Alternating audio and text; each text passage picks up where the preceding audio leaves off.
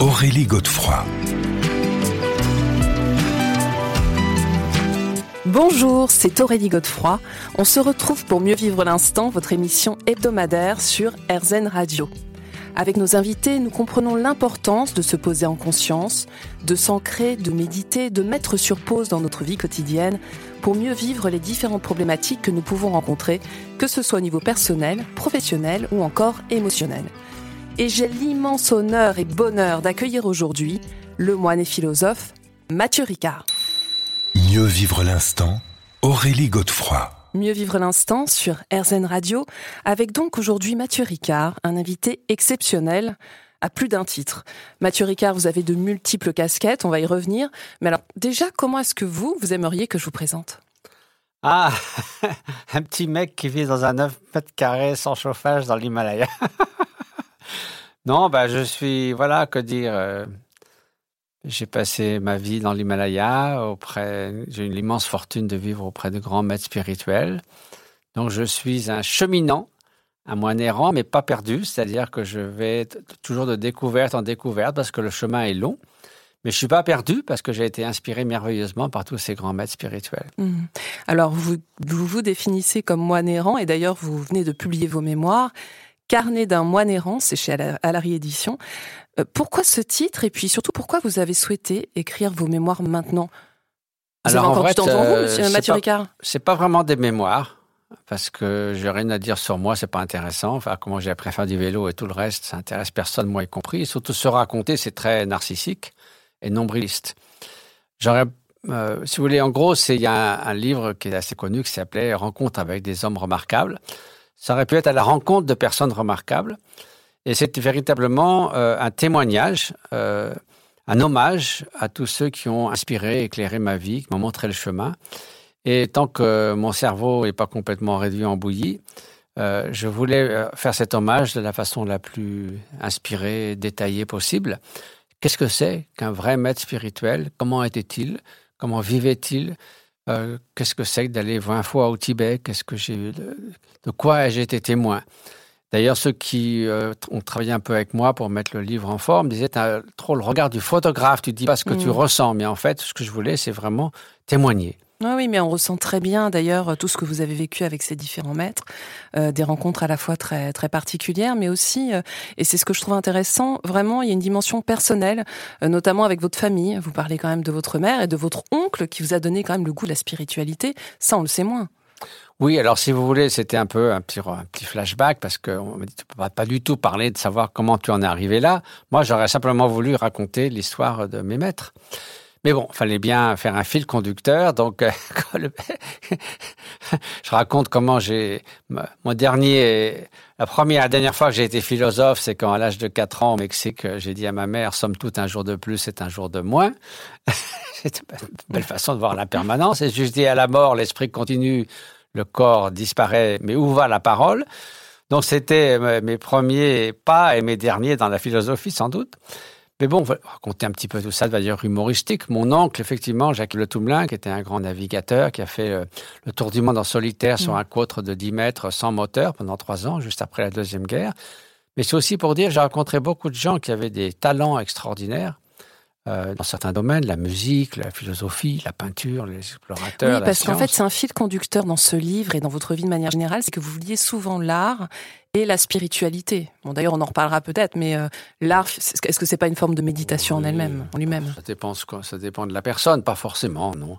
Mais ce que je voulais dire surtout, c'est que toutes ces personnes qui avaient donc des talents particuliers, mais je ne trouvais pas de corrélation entre ces talents et des qualités humaines. C'est-à-dire qu'on pouvait être un, un jardinier, un philosophe, un menuisier, un, un mathématicien, aussi bien être une très bonne personne, épanouie, comme quelqu'un d'exécrable et extrêmement malheureux.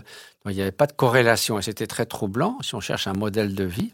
Et c'est toute la différence avec un maître spirituel authentique, homme ou femme. euh, Comment vous est- définissez, pardon, un Mhm. maître spirituel authentique? Ben, C'est quelqu'un d'abord qui n'a rien à perdre, rien à gagner d'avoir un ou deux disciples de plus, donc il n'a strictement aucune motivation personnelle. C'est comme un, un- un vieux marin, un grand musicien qui n'a qu'une joie, c'est de passer son savoir. Hmm, Donc la transmission. S'il peut aider Et aider dans le bouddhisme, c'est pas seulement aider un jeune musicien à apprendre à jouer du piano, c'est aider à trouver les causes de la souffrance, à y remédier, à passer de la confusion à la connaissance, de l'asservissement à nos mécanismes mentaux, à la liberté intérieure. Mais surtout quelqu'un qui est d'une immense humilité, en même temps d'une grande sagesse et d'une grande compassion. Donc c'est quelqu'un, si vous voulez, qui est arrivé au bout du chemin de la transformation intérieure, à la liberté intérieure parfaite, et dont le seul but est d'essayer de montrer le chemin à d'autres.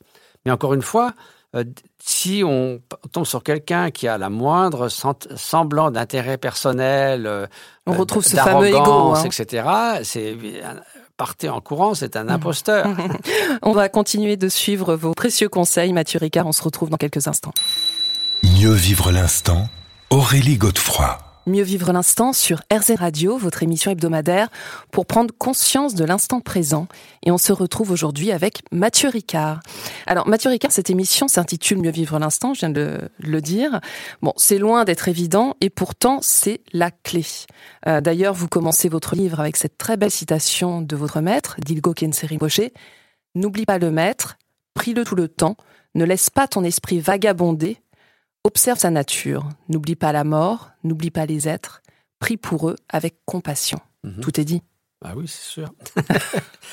C'est-à-dire qu'effectivement, euh, c'est aussi Sénèque, pour passer à un autre monde, qui disait ce n'est pas que nous ayons peu de temps, c'est que nous en gaspillons beaucoup. Et c'est la vie contemplative, si vous êtes en retraite, par exemple, dans la montagne, c'est pas du tout une solitude pesante, déconnexion du monde. Au contraire, on se sent intimement connecté, mais surtout la valeur du temps est totalement différente. On a l'impression que le temps est comme une, euh, une rivière d'or fondu. Chaque moment a une valeur inestimable. Et par exemple, si on décide, on a des temps de pratique, on s'arrête à midi, par exemple, pour la pause du déjeuner. S'il est 11h30 ou la petite euh, petit réveil qui est posé devant vous, on se dit c'est formidable, j'ai encore une demi-heure devant moi de pratique. C'est alors que c'est merveilleux. Alors que dans la vie courante, souvent le soir, on regarde des activités un peu intenses et frénétiques et dans tous les sens, on regarde la journée et c'est une succession de un peu chaotique, enfin pour, beaucoup d'entre nous, mm. quand on est plongé dans la, dans la vie occidentale, et le, temps n'a pas cette même valeur. Et aussi, chaque instant, finalement, est si précieux, parce que la vie humaine, certes, a une certaine durée, qui est d'ailleurs imprévisible, parce que la mort est certaine, mais son heure est imprévisible. Et donc, euh, chaque instant doit être vécu comme éminemment précieux. Et on prend souvent, on dit que le soir, on doit se demander si qui de demain matin ou de ma mort viendra en premier. Mm. Et non pas pour avoir euh, sombré dans une dépression morbide, mais au contraire, pour, donner toute sa valeur. Si je sais que j'ai trois jours à vivre, ben, il y a beaucoup de choses que je ne ferai pas. Bien sûr, ça il y a beaucoup de, choses importantes auxquelles je vais me consacrer. Mm. Et pourquoi est-ce que c'est aussi euh, difficile justement d'être dans l'instant? En général, on est happé par des pensées vagabondes, comme vous le dites, on est parasité. Comment est-ce qu'on peut essayer justement de revenir à l'instant sans pour autant mmh. méditer de manière continue? Parce qu'on ne va pas passer nos journées à méditer tout le temps, mais... Euh, ben, la méditation, ça ne doit pas être un acte, à un moment donné, ça doit cesser d'être un acte volontaire, mais plutôt une manière d'être.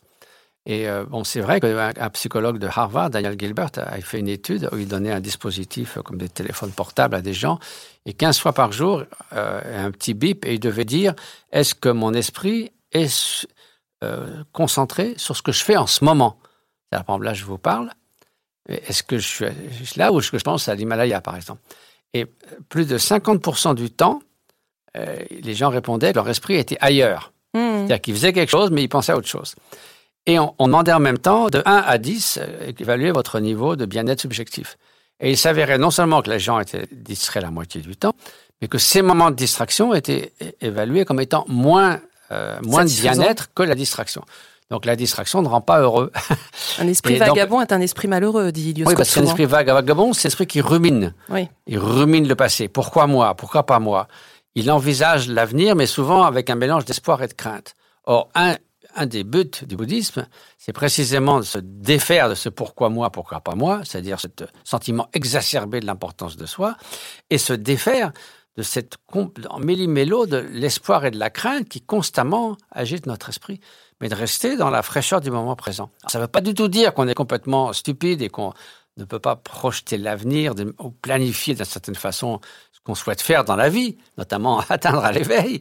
Mais ça veut dire qu'on n'est pas euh, projeté dans un mélange d'espoir et de crainte concernant cet avenir. Et d'ailleurs, si on est bien ancré dans la lucidité du moment et qu'on n'est pas perturbé par les automatismes mentaux, vous aurez beaucoup plus de lucidité pour savoir ce qu'il convient d'accomplir ou d'éviter. Donc en fait, on votre développe le discernement en fait. Hein. Beaucoup plus de discernement et votre futur sera beaucoup plus brillant si vous êtes pas, si vous êtes bien euh, lucide à tout moment hmm. que si vous êtes constamment proie à, l'agitation mentale. Hmm. Alors justement, Mathieu Ricard, je vous propose qu'on voit dans le, la partie suivante comment on peut s'y prendre concrètement, euh, notamment à travers la méditation, qui reste quand même la voie royale pour être dans l'instant présent. Mieux vivre l'instant Aurélie Godefroy. Mieux vivre l'instant sur RZN Radio, votre émission hebdomadaire, pour prendre conscience de l'instant présent. Et aujourd'hui, c'est Mathieu Ricard qui nous accompagne pour la publication de ses mémoires, Carnet d'un mois, d'errance, et publié chez Alary Édition. Alors, Mathieu Carr, on vient d'évoquer l'importance d'être, de vivre, d'accueillir l'instant présent. Alors, c'est ce qu'on disait, euh, il y a plein de manières de le faire, mais quand même la méditation, et vous, vous êtes un expert, c'est quand même la voie royale.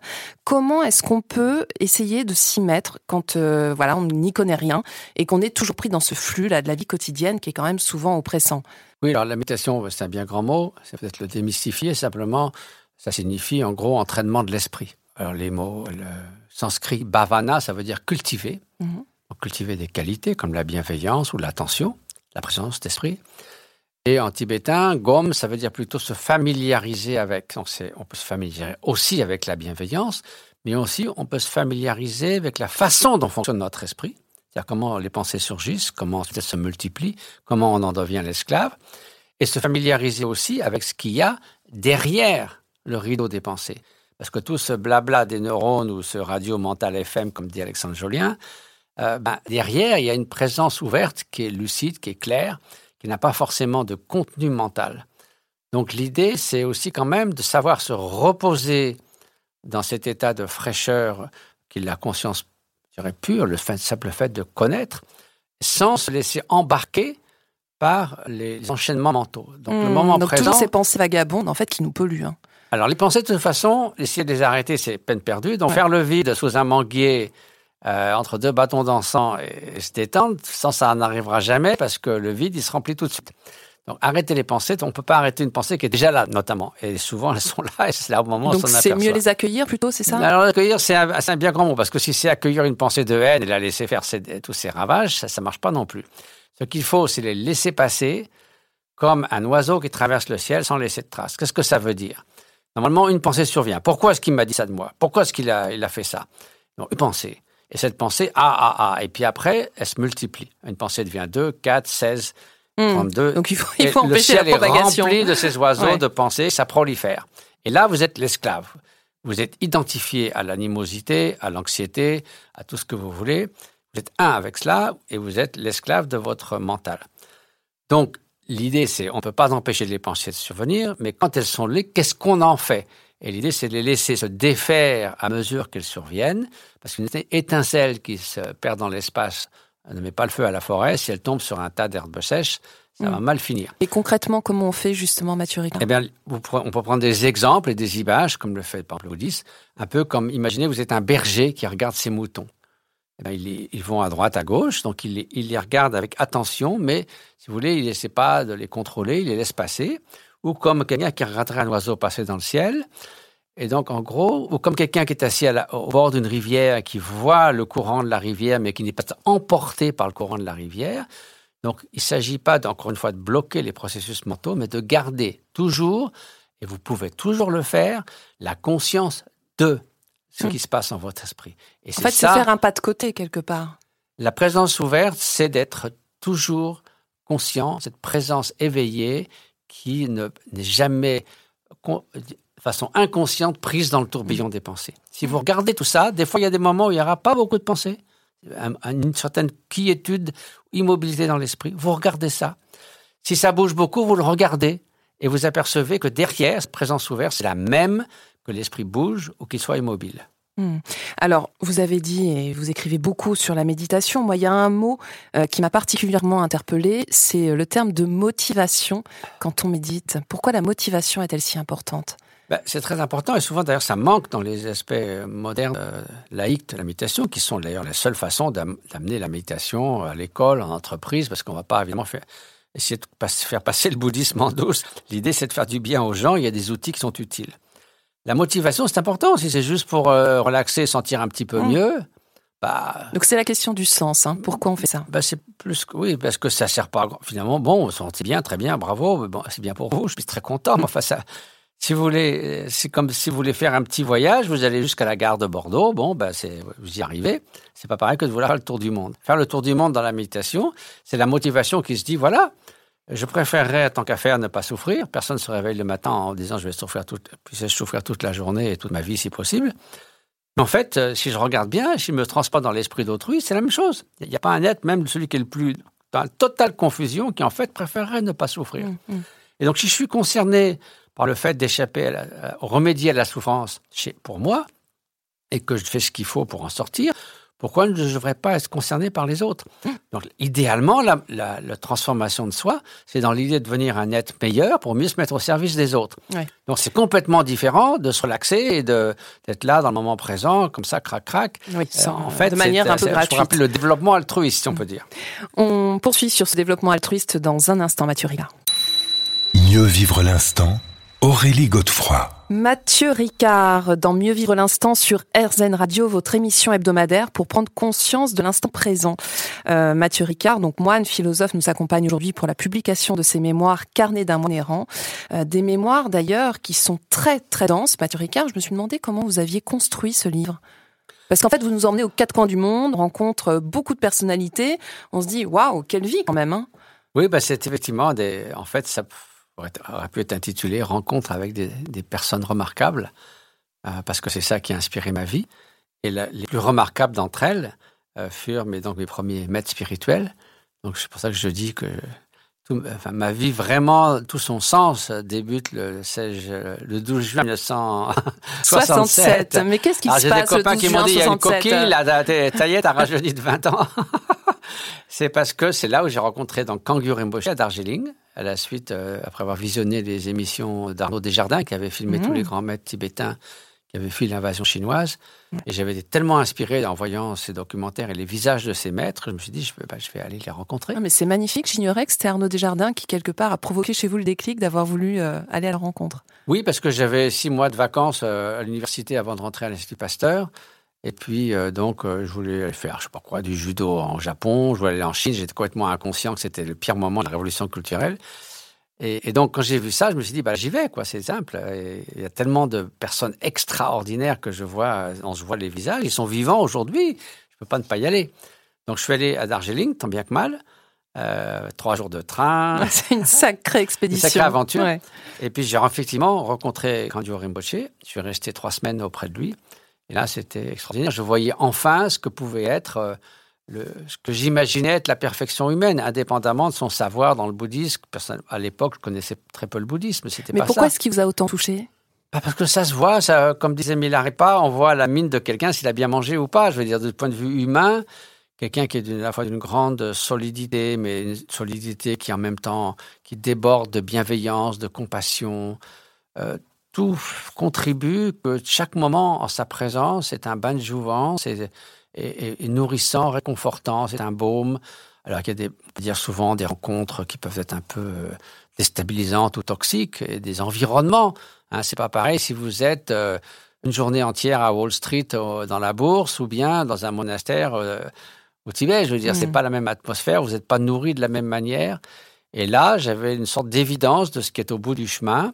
Et je me disais, voilà, un- chemin que je pourrais parcourir. Et si je pouvais devenir que ne serait-ce qu'un dixième de ce qu'est cette personne, ou même un centième, ça vaut la peine d'y Mhm. consacrer ma vie. Ouais. Et Ce que vous avez fait. C'était une évidence. Euh, ça s'est confirmé au fil des années. Après, j'ai vécu aussi 13 ans auprès d'un autre maître, Dilgo Rinpoche, quand mon premier maître est mort. Et jamais, à aucun moment, j'ai trouvé un défaut dans la cuirasse, où il y avait une belle façade, mais c'était pas très beau derrière, comme ça arrive malheureusement Ouais. avec des imposteurs.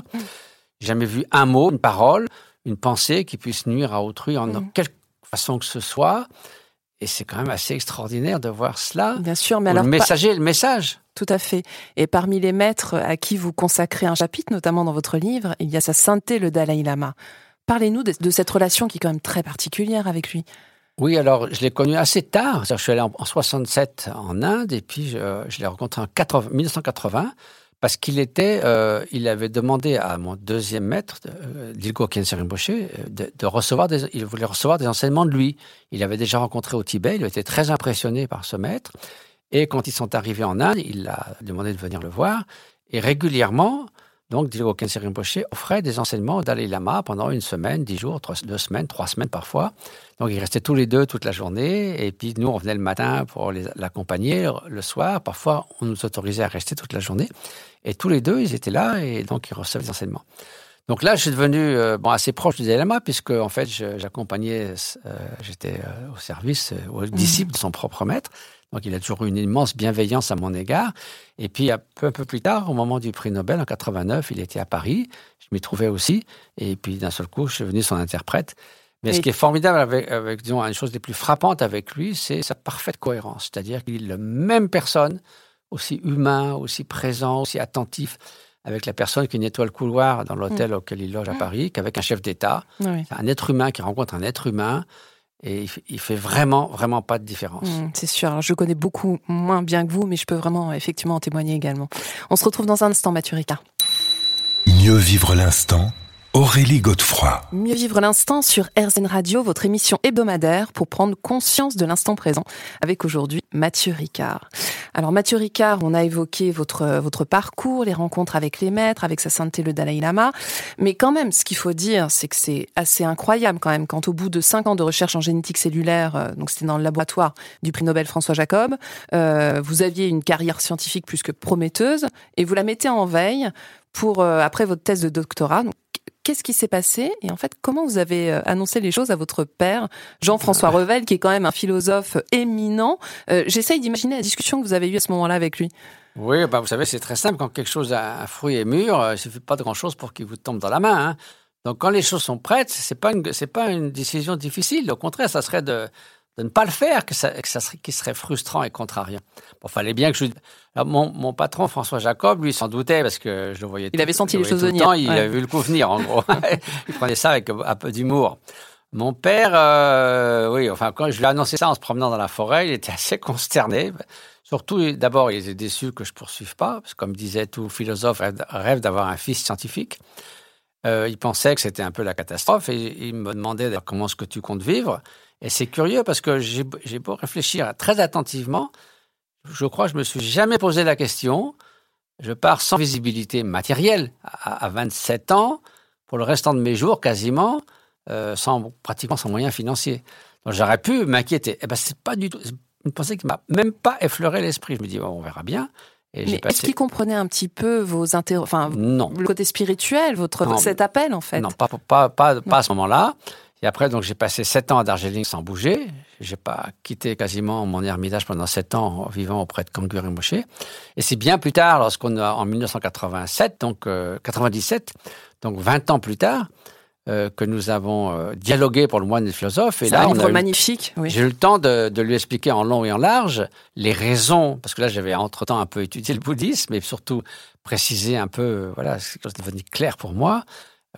Qu'est-ce que, ce que je n'avais pas trouvé en Occident. Notamment, il pensait qu'effectivement, la philosophie occidentale avait abandonné l'idée de comment dois-je mener ma vie, de s'opposer les Grecs, et que maintenant, les philosophes modernes reconstruisent des, monuments de, pensée qui, finalement, comme si personne n'était venu avant eux, et pour lui, c'était un échec. Et donc, cette idée de, mener de savoir comment mener sa vie, le bouddhisme proposait quelque chose. Donc, ça lui paraissait intéressant. Donc, si vous voulez, on a eu un très très bon dialogue. C'était pas une, rencontre père et fils, c'était un échange d'idées entre ah, un philosophe très, très riche et très intense. Hein. Pardon Très riche et très intense. Quand on lit le livre. Euh, c'était vraiment un livre d'idées. c'était pas la réconciliation entre père et fils. On s'est jamais fâché. Mais là, il a, je pense qu'il a bien compris euh, pourquoi j'avais fait tout ça. Alors j'imagine que vous avez évoqué avec lui la question du bonheur, peut-être. Euh, ça a donné lieu à plusieurs livres chez vous par la suite, mais j'aimerais qu'on parle d'un pays que vous connaissez bien et qui vous tient à cœur, c'est le Bhoutan, le pays du dragon, parce que là-bas, il y a le BNB, le bonheur national brut, qui est quand même justement une unité de mesure qui est très différente de notre PNB, produit national brut.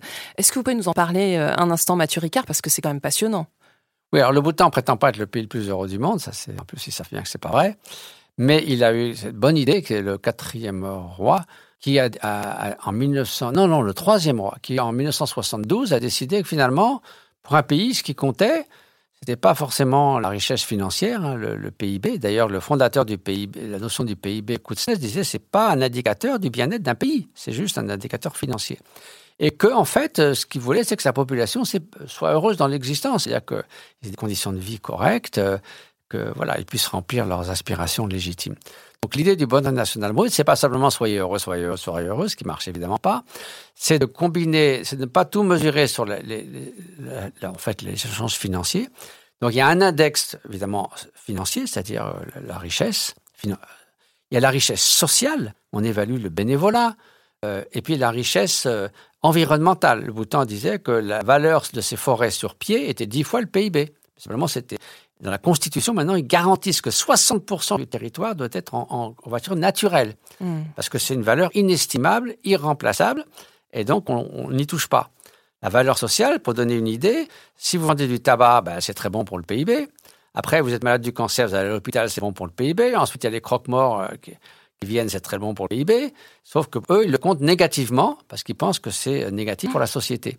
La souffrance, la mort, etc. Donc c'est une façon différente de voir les choses. Hmm. Et un grand économiste comme euh, Stiglitz disait ne prenez pas, ne rigolez pas. C'est trois index. C'est très sérieux. C'est pour ça que ça a été.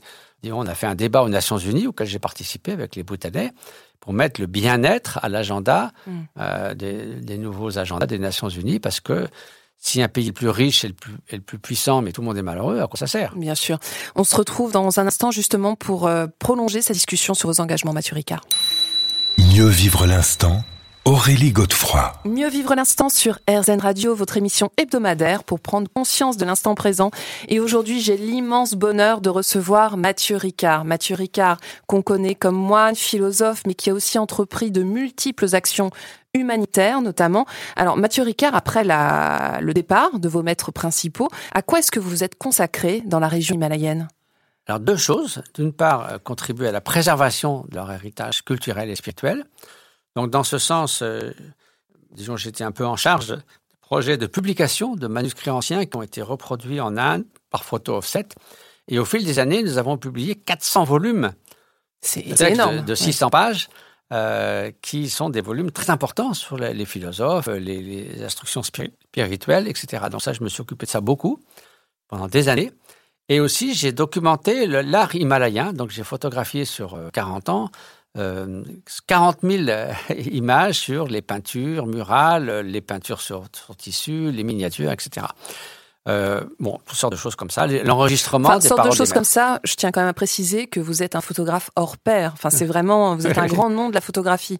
Vos livres sont magnifiques et je peux pas m'empêcher de me dire que c'est une forme aussi de contemplation et de méditation. Oui, finalement. Contribuer à l'émerveillement sur la nature humaine. là, je, sors un livre qui s'appelle Voyage immobile. Oui, euh, aux éditions de la Martinière, je crois. C'est hein. ça. Donc, 15 ans plus tard, après la première édition de ce livre, toujours aussi immobile. Donc, c'est l'Himalaya vu de mon ermitage. Et puis j'ai passé des, mois et des mois à Delhi, dans des vieux quartiers, à imprimer des textes. La deuxième volet, c'est quand, euh, au début, j'avais aucun moyen financier, mais quand les, droits d'auteur de mes livres, je les ai vus venir et que j'en avais pas besoin, donc dès le départ, j'ai décidé très clairement de, consacrer 100% de mes droits d'auteur, 100% des conférences, des, expositions de photos tout ce que je fais. Alors, je négocie pas ces 100% euh, à, à, des projets humanitaires. Et donc, nous avons, euh, ça fait 21 ans maintenant, Maintenant, ça s'appelle Karuna Sechen. Karuna veut dire compassion. Et on a commencé tout petit avec un, groupe d'amis inspirés par euh, Sechen Ramjam Rinpoche, qui est le petit-fils de mon maître Kensei Rinpoche. Et euh, maintenant, nous aidons en gros 40, 400 000 personnes par an dans le domaine de la santé, de l'éducation, l'autonomisation des femmes euh, en Inde, au Népal et au Tibet. D'un un exemple, on a fait cette année 60 000 jardins potagers qu'on appelle des kitchen gardens pour la sécurité alimentaire pendant le Covid, avec, etc., avec des gens qui souvent faisaient de la monoculture et n'avaient pas les fruits, les légumes pour nourrir leur famille. On a des cliniques mobiles qui soignent environ 100 000 patients par an dans 600 villages dans le nord de l'Inde. On a deux grandes cliniques euh, dans le Jharkhand et dans le Bihar qui sont les centres un peu euh, hospitaliers, etc. Et on travaille dans les régions très reculées des montagnes du, Népal, à faire l'électrification solaire, des écoles, etc. Mm. Au Tibet aussi, des écoles, des dispensaires. On a 80 projets menés à bien. Donc ça, si vous voulez, c'est se mettre euh, au service des autres. Mais il y a aussi une autre grande cause qui vous tient à cœur, c'est la cause animale. Parlez-nous-en. À la cause animale, bien sûr, parce que bon, quand j'ai écrit le plaidoyer pour l'altruisme, euh, j'avais beaucoup de chapitres sur les animaux, mais le livre était de plus en plus gros, donc j'ai dit qu'il fallait consacrer un livre en soi. Et l'idée, c'est que euh, bon, la déclaration de, Cambridge sur la conscience animale, avec les, parmi les plus grands scientifiques du moment, disent que oui, il y a évidemment une conscience animale, pas forcément exactement la même forme que chez les humains, par exemple chez les oiseaux. Hein, des pigeons qui peuvent reconnaître un Monet d'un Picasso mm. parce qu'ils en donnent une récompense et, des corneilles qui savent fabriquer des outils, ce que l'homme fait seulement depuis 30 000 ans. Hein. ils font des petits crochets pour aller, etc. Donc c'est une évidence absolue et que donc euh, ce sont nos concitoyens en ce monde. Il y a 8 millions d'espèces. Euh, on peut pas, ils ne sont pas du tout là pour des instruments de notre bien-être. Nous ne sommes pas tout et ils ne sont pas rien. Et donc, le, le, prochain étape de, disons, de civilisation au point de vue éthique, c'est d'inclure les autres espèces dans notre éthique mm. et ne pas considérer qu'on peut en faire ce qu'on veut parce qu'on a le droit du plus fort ou du plus intelligent. Mm. On se retrouve pour la dernière partie de notre émission, Mathieu Ricard, pour voir justement comment vous, vous vouliez cette, cette vie à la fois engagée et très contemplative, euh, mais de toute façon euh, très très très active. Mieux vivre l'instant, Aurélie Godefroy. Nous nous retrouvons pour la dernière partie de Mieux vivre l'instant sur RZN Radio, votre émission hebdomadaire, pour prendre conscience de l'importance de l'instant présent, mieux l'accueillir, avec sûrement un des experts de cette question, Mathieu Ricard. Alors, Mathieu, l'émission touche déjà à sa fin. Euh, RZN est une radio positive, engagée. Alors tout d'abord, j'aimerais vous entendre sur cette notion de positivité. Pourquoi c'est important pour vous d'être positif aujourd'hui? Plus que jamais d'ailleurs. Oui, enfin bon. Même si c'est pas toujours facile. Hein. Il y a plus Bertrand disait il est trop tard pour être pessimiste. Alors c'est vrai que les optimistes, c'est pas de la naïveté. Les optimistes souvent sont plus créatifs et réussissent mieux parce que quand ils échouent une fois, deux fois, trois fois, quatre fois, ils essayent encore et finissent par réussir. Un pessimiste, il se dit de toute façon c'est foutu, de toute façon je suis nul, de toute façon les autres sont sont des gens mal intentionnés, donc ça ne marche pas, donc il commence rien, et donc du coup il accomplit rien. Bon, ça c'est un peu une caricature, mais c'est un petit peu comme ça quand même. Donc, mais positif, ça veut dire positiver. Si la planète va mal, on va pas dire qu'elle va bien. il y a des choses qui vont mieux. Il y a l'émission de la violence, il y a pas mal de choses qui se font, mais d'un autre côté, le, grand défi du XXIe siècle, c'est quand même le réchauffement climatique et les dégâts environnementaux. Et là, on court à la catastrophe. Donc être positif, ça veut dire quoi? Ça veut dire par exemple, on a vu à quel point les, États peuvent prendre des mesures draconiennes euh, et la population est prête à suivre des mesures pendant l'épidémie du Covid avec les confinements, jusqu'à un certain point d'ailleurs. On se disait s'ils pouvaient seulement mettre la moitié de cette détermination au service de l'environnement, on irait quelque part. Sauf que là, maintenant, la, COP26, c'est un peu le requiem pour la planète parce que c'est quand même incroyable, c'est que, euh, que, les gens fassent du marchandage pour moins réduire les, énergies fossiles et l'utilisation du charbon, c'est comme si vous allez voir le médecin qui vous dit que vous avez une tumeur au cerveau. Je dis, écoutez, on négocie, vous m'enlevez seulement la moitié de la tumeur, quoi, je veux dire. C'est assez ridicule. Il n'y a pas de demi-mesure, là. Ou je prends du poison, bah, je vais en prendre, on n'en prend que la moitié, quoi. Donc ça, c'est quand même assez dramatique, la, la, le manque de détermination des chefs d'État, le fait qu'il y ait plus de... Mais alors justement, est-ce que c'est pas la jeune génération, quelque part, euh, qui peut être aussi constituer un espoir important? Si vous aviez des conseils là, concrets à donner à ces jeunes, ce serait quoi? Alors d'abord, prendre des engagements à court terme, c'est-à-dire que dire euh, comme l'Inde, en, en, 2070, on sera zéro carbone, ça sert à rien parce qu'entre-temps... Donc qu'est-ce qu'on peut faire maintenant? Et qu'est-ce que vous pouvez faire vous? Et qu'est-ce qui vous concerne vraiment? Parce que même les gens américains qui dénient le réchauffement climatique, euh, au Texas, si vous leur parlez de l'assement des rivières, ils savent très bien de quoi il s'agit. Donc là, ils, ont de la réponse. Donc il y, a, plein de personnes qui sont affectées déjà. Et si on peut prendre des mesures à son échelle sur ce qui vous concerne directement dans votre vie, on, est plus facilement motivé. Donc ça, c'est important. Et aussi prendre des objectifs à, court terme. Parce que sinon, les, politiciens, ils se repassent le bébé d'un gouvernement à l'autre pour finalement ne rien faire. Donc ils donnent des objectifs à 15 ans, puis ils savent qu'ils ne seront plus là. Donc c'est très facile. Mais les jeunes aujourd'hui doivent quand même s'armer psychologiquement, j'entends, parce que c'est pas évident ce qu'on vient de traverser cette période de Covid, qui n'est peut-être pas terminée. Euh, bien évidemment, on peut pratiquer la méditation, mais est-ce qu'il y a un état d'esprit aussi peut-être un peu plus particulier qu'on peut cultiver? Alors il ne faut pas marcher sur l'animosité, parce que ça mène à rien. Euh, il faut, faut faire sur la détermination, c'est-à-dire qu'il faut qu'ils votent d'une façon intelligente, il faut qu'ils fassent entendre leur voix. La société civile peut faire des choses. Donc il faut se mobiliser, il faut faire, il faut faire quelque chose. Et c'est vrai que 60% des jeunes sont vraiment concernés par l'environnement. Malheureusement, ce n'est pas le cas des, plus âgés. C'est seulement la cinquième ou la sixième préoccupation au niveau national. Et c'est quand même très triste parce que c'est le premier défi. Et tous les autres enjeux de progrès, euh, la santé, euh, la sécurité, etc., sont remis en cause quand les gens... Euh, quand on sait que, je sais pas, la guerre d'Afghanistan a coûté 1300 milliards de dollars et qu'on et qu'ils ont du mal à trouver 100 milliards pour aider les pays en voie de développement à, passer aux énergies renouvelables, on dit c'est lamentable. Et quand on parle des, migrants, tout le monde fait ouh, mmh. S'il y a 200, 300 millions à 400 millions de migrants d'ici 2050, migrants climatiques, ça sera complètement autre chose. On ne peut pas arrêter les gens, disait euh, l'abbé Pierre, qui, ont, qui meurent de faim. Donc ça, il faut vraiment faire ce qu'il faut pour, pour euh, pour mitiger ce réchauffement climatique. C'est mm. c'est pas c'est pas joyeux, c'est pas bah, c'est pas positif, mais il, faut, s'y mettre. se mobiliser. Ce qui est positif, c'est de se mobiliser. Mm. C'est l'enthousiasme à faire quelque chose, à élire des gens responsables et à prendre la chose en main. Parce que mm. ça peut se faire, mais il faut, il faut le faire vite. Oui, ça c'est sûr qu'on n'a plus le temps d'attendre, comme dirait l'autre. Euh, Mathieu Ricard, vous, vos prochains projets, c'est quoi? Parce qu'en fait, on a le sentiment que vous n'arrêtez pas. Alors, est-ce que c'est avec vos amis, Christophe André, Alexandre Jolien? Est-ce que, racontez-nous. Prochain projet, j'ai 75 ans, donc l'avenir est court, quoi qu'il arrive. Euh, je voudrais retourner un peu à ma vie contemplative. C'est pas de l'égoïsme, c'est parce que c'est pour ça que j'ai parti en Inde il y a 50 ans. Euh, je me suis remis à la traduction de textes parce que bon, j'ai appris à faire ça. C'est un peu ma vocation première. Donc là, j'ai un projet qui va me durer 2-3 ans si, si je reste en vie pour traduire un, des textes très importants euh, du tibétain en français et en anglais. Et c'est comme ça que je voudrais vivre. Je m'occupe de ma maman de 98 ans. Qu'on embrasse, Yann Toumelin. J'ai une affection pour elle euh, incommensurable. c'est gentil à vous. Et donc voilà, donc euh, essayer de retourner un peu à, mes sources. Et puis voilà, j'ai pas de projet. vous souhaite pas d'autres projets d'écriture après ce, ce témoignage de rencontre avec des personnes remarquables. Donc je conseille à tout le monde ces carnets d'un moine errant, c'est aux éditions Alary. Merci infiniment Mathieu Ricard du fond du cœur d'avoir été avec nous aujourd'hui. Merci à vous. On se retrouve quant à nous la semaine prochaine à la même heure et bien sûr sur RZN. Je vous rappelle que vous pourrez écouter cette émission sur rzn.fr. Je vous souhaite une très belle et douce journée.